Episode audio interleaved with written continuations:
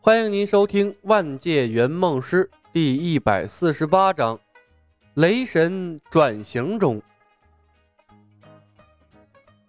创造机会，成为普恩特的王。索尔在房间里来回踱步。李小白说的很有道理，但是这显然违背了索尔的人设呀。一直以来，索尔都是靠锤子解决问题的，现在突然要靠智慧。他突然有些无所适从。终于，索尔停下了脚步，一脸绝望地看向了李牧。做不到，李，我我毫无头绪，完全不知道该从什么地方下手。李牧微笑着安慰他：“慢慢来，不着急。”对他来说，索尔的思想转变了就好，只要他不被锤子认可，最后啊。能不能成为普恩特的王并不重要。安迪卡普恩特的王不过是利用索尔给苏汤制造机会，也为苏汤争取时间。照着骑士宣言培养骑士啊，太难了。索尔真诚地说道：“李，你是一个智慧的人，我需要你的帮助。”索尔做的没错。李牧打了个响指，丢给了索尔一个赞赏的眼神。单丝不成线，孤木不成林。一个合格的王者，首先要学会的就是利用身边一切可以利用的资源。王者不必事必躬亲，要懂得用人，调动天下人才为己用，才是王者之道。那索尔是一脸懵波啊！我这我干啥了？我我就做对了，就这么简单就契合了王者之道吗？哦，似乎也没那么难呢。索尔崇拜地看着李牧，这李小白果然是个智慧的人。知己知彼，百战百胜，不打无准备之仗。王者不必事必躬亲。嗯，这来自东方的帝王之道果然博大精深呐。天色渐渐暗了下去，安迪卡普恩特没有一丝光亮，只有街道上不时传来的汽车喇叭声。以及呀，乱糟糟的议论声。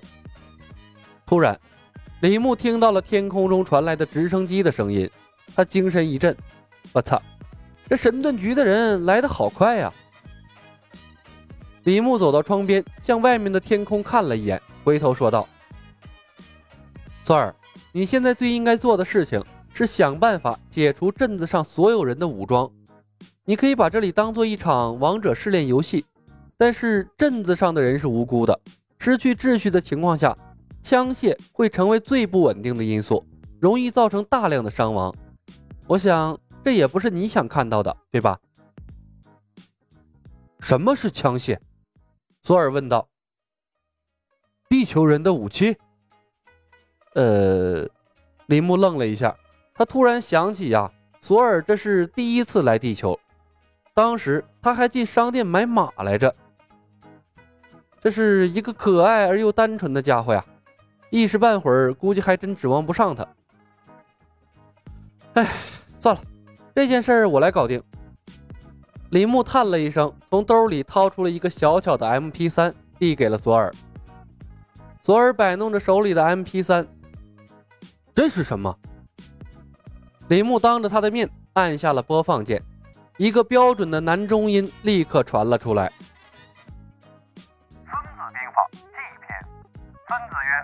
者国之大事，此生之地，存亡之道，不可不察也。故经之以武士，教之以技，而索其情。一曰道，二曰天。按下了暂停键，李牧指导索尔 MP 三的用法。MP 三播放器，地球的科技产品。我在这里面存了一些来自东方的知识，可能对你有用。你可以先跟着他学习，有什么不明白的再来问我。它很脆弱，你小心一点，别把它弄坏了。在这个世界，弄坏了再找可就不容易了。索尔问道：“他刚才讲的什么？”《孙子兵法》。李牧看着索尔，讲的是战争之道。索尔，学会了它，你将战无不胜，攻无不克。说起战争，索尔的眼睛顿时亮了起来，他迟疑了片刻。可是，我我听不懂啊。李牧笑了笑，哼，没事儿，后面有通俗的解释，还会讲解一些曾经发生过的著名战役，不难理解。去吧，左儿，学《孙子兵法》，领悟战争的奥秘。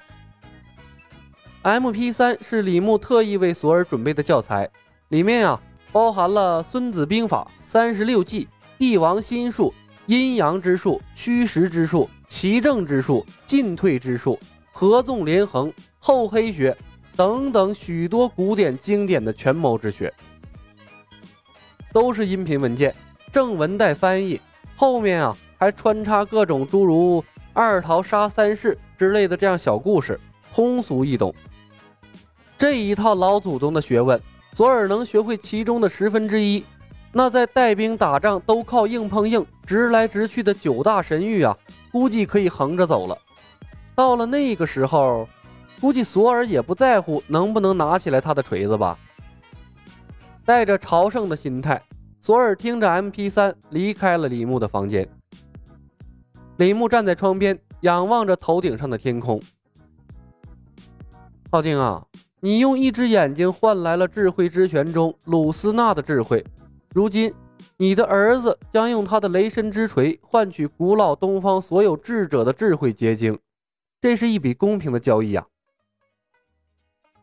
圆梦师虽然自私冷酷，做事儿啊也不择手段，但从来不欠别人东西。锤子没了可以用暴风战斧代替，但是一个圣明的国王错过了，可就再也没有了。一柄雷神之锤保护不了阿斯加德，但一个拥有了智慧的索尔或许可以的。奥丁，你曾经看到了阿斯加德的未来，所以你一定会理解我的，对吧？枪械始终是个不稳定因素，被封闭起来的普恩特镇一旦陷入慌乱，每个人都将陷入危险，包括李牧和苏汤。